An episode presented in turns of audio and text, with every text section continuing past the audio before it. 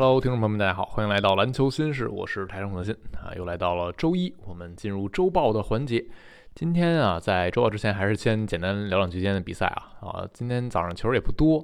呃，有一场西部的焦点战是快船打森狼，最终是森狼在呃主场一百零九比一百零五击败了快船。这场比赛森狼这八人轮换啊，防守实在是太强了。然后又赶上今天狼队进攻的手风非常的顺，爱德华兹这个攻坚点是效率极高的，啊十六投拿了三十三分，真实命中率百分之七十七。然后整个森林狼队的三分球是二十六中十三啊，康利成了他们出手三分的球员里命中率最低的。那你就可以想象一下这场比赛，狼队在进攻一端他们是有很多文章可做的啊，但整个在防守一端的时候，我们看到的是啊。快船其实已经挺努力的了，而且他们也尽量去逼迫森狼出现失误。森狼是一支失误大队嘛，所以快船利用十九次森狼队失误拿了二十三分。而在乔治和哈登手感都比较冷的情况之下，这场比赛快船还是坚持到了最后啊。板凳席上，鲍威尔十二中九，超高效拿了二十四分。然后威少呢，在这个夜晚能量十足，他在防守一端是能够换防多个位置，同时呢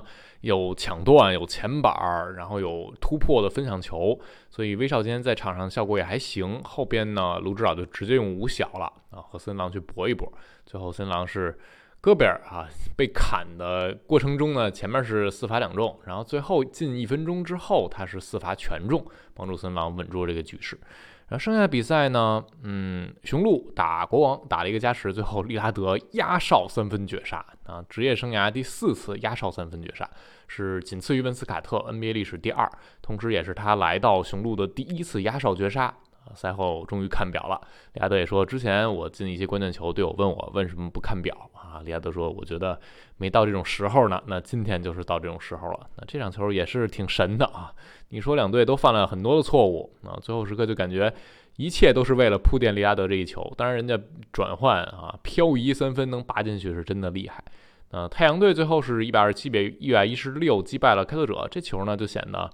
太阳是天赋碾压啊，但是松松垮垮，最后是勉强赢下来。人家开拓者那边是残阵，很多年轻人都刷新了得分的记录啊，亨德森、大莫里以及吕佩尔三名新秀都是得分生涯新高的。这场球呢，看上去就没有那么的精彩啊，反而让你觉得，哎呀，太阳爬过终点线也就拉倒了。那说完了今天的球，我们进入到周报。还是先从最佳最佳球队说，最佳球队呢，我给了一支，这支就是最近非常生猛、真正的北伐大队——犹他爵士啊。在西部这边，你看灰熊已经躺倒了啊，灰熊真是这赛季烧香啊都来不及了啊。斯马特伤，贝恩伤，拉拉维亚刚进来轮换能打一打又伤，真的是没人可用了。然后爵士呢，最近非常猛，过去一周是四连胜啊，全赢了。他们最近的十一场、十三场比赛赢了十一场啊，在这个区间呢，进攻是联盟第五，防守联盟第八，终于把自己的胜率拉回到百分之五十以上了，就接连的把勇士、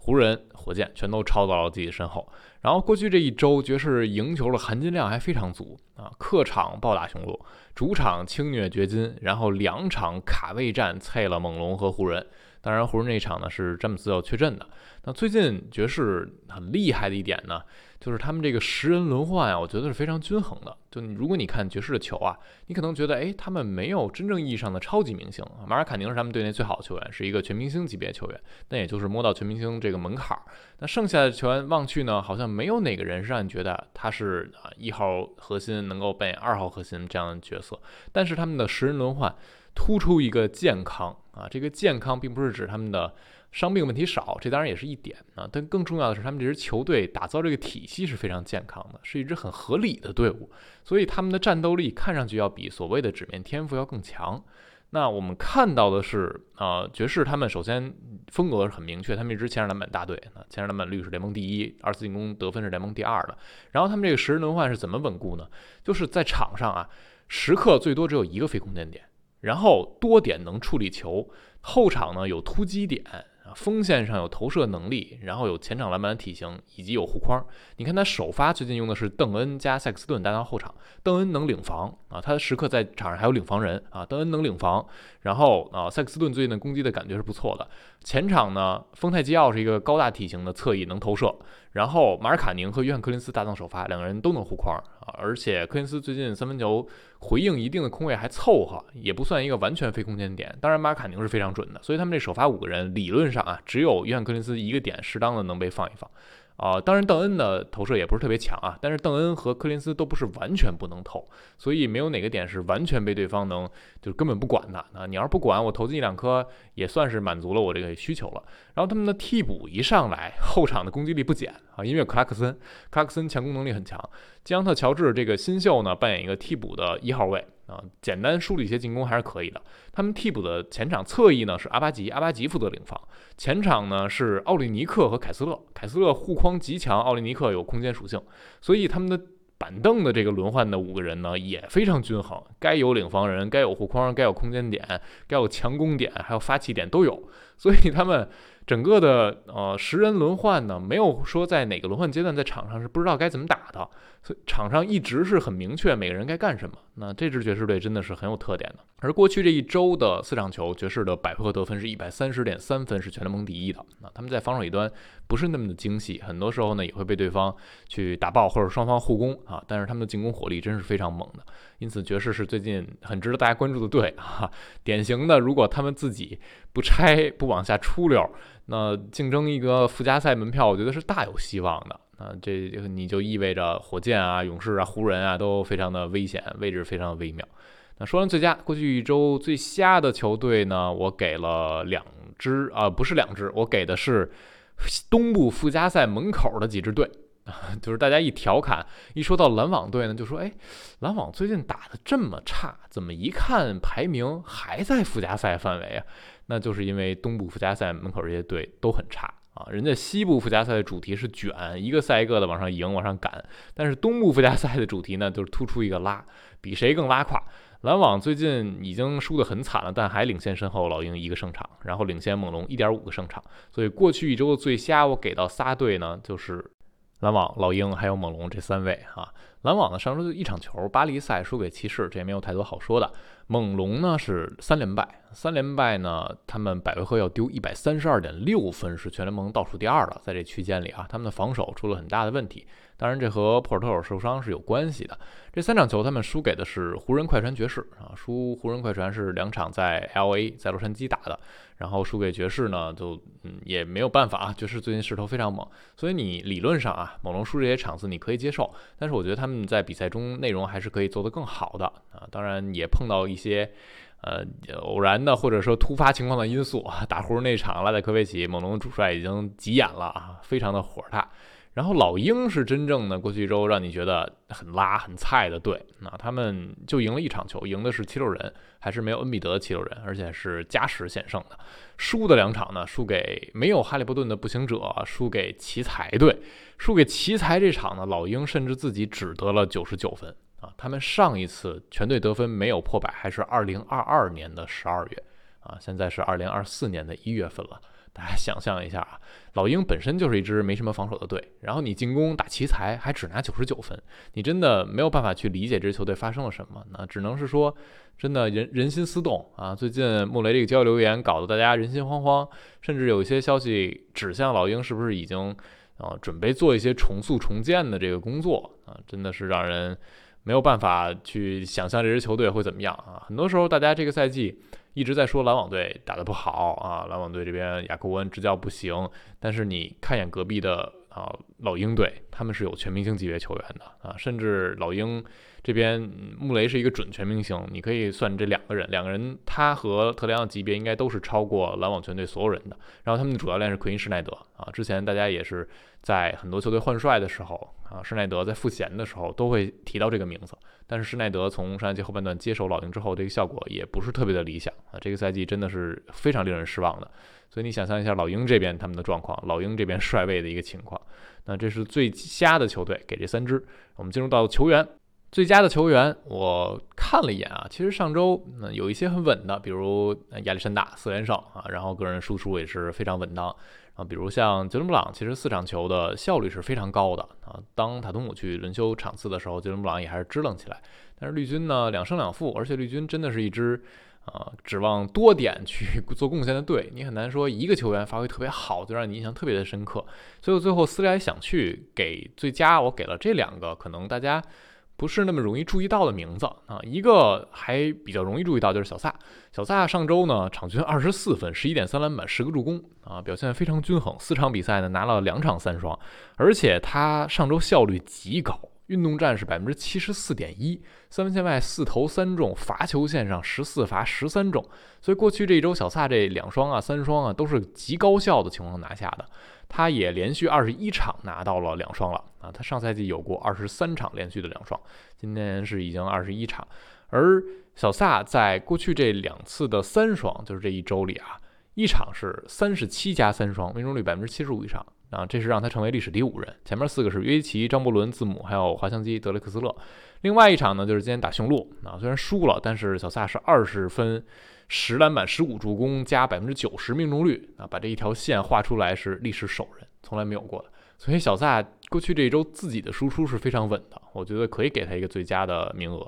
然后另一个呢，给到的可能是大家更难关注到的，我给到的是哈腾啊。过去上周尼克斯是两胜一负。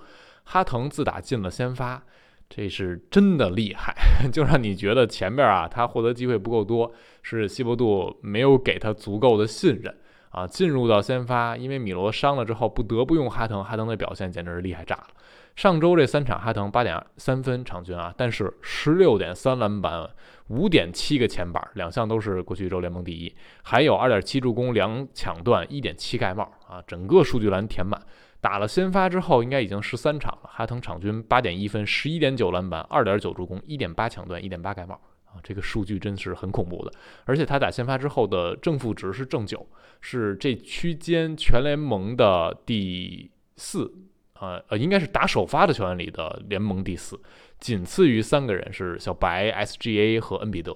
那我们看到尼克斯最近势头好，跟阿努比换来有很大关系，也跟哈腾真的支棱起来，在首发中锋这个位置表现非常好有关系。这个赛季哈腾的防守 EPM 这个高阶数据，它是正四点四，全联盟第一啊。我们说防守的高阶数据一体化数据呢，会有更多的噪音和一些片面的局限性，但是你能拿到第一，就说明你这个水平肯定不会很次啊，肯定是很强的防守水准。所以哈腾真的是令人惊艳的啊，最佳给到他一个名额。那上周的最瞎，我也给到了两个名字，一个是刚才提到的老鹰队的核心特雷杨啊，特雷杨上周二十点七分，九个助攻，三点七失误，效率极低啊，运动战二十九点三，三分球二十五，这三场球啊，没有一场命中率超过百分之三十三。啊，最近输给奇才那场之后，老鹰这边啊，特雷杨说我们没有能得分破百，这不是熟悉的我们这支球队。那没有得分破百，跟你自己这个状态差也是有很大关系的啊。当然那场穆雷也非常的铁，但你就感觉这个赛季特雷杨他也有起伏。前面有一段时间是投的很准的啊，但他整个的效率还是没有办法维持在一个比较高的水平上，所以也有时候我也会担心。你说老鹰交易吧？前面炒挺热的啊，和湖人这边啊，如果湖人有伊姆雷，老鹰说我们要里弗斯，但是我们先不说湖人给不给啊，就是里弗斯来，你说和老鹰怎么搭呢？特雷杨和里弗斯，这显然不是一个合格的后场首发配置啊，这防守没眼看了。那本来他们板凳席上坐着博格丹呢，博格丹这个赛季打替补的表现是非常出色的，你说都是第六人。把博格丹拿到先发，然后里弗斯进替补，那相当于你用一个首发级别的穆雷换了一个第六人，那这和这买卖值得吗？我觉得也是要画问号了。所以人家湖人那边说，哎，我们一换小李，我觉得可能用小李换穆雷没有办法给我们提升，甚至有消息说湖人这边如果要出小李，还希望老鹰多添筹码。那我估计老鹰这边啊也觉得我们得到小李，你还得再添点筹码。所以这个事情 还是值得观察一下。那吹杨这个赛季表现是不是那么理想呢？尤其上周。那上周我给的另一个名字呢是杰伦格林啊，火箭是一胜三负。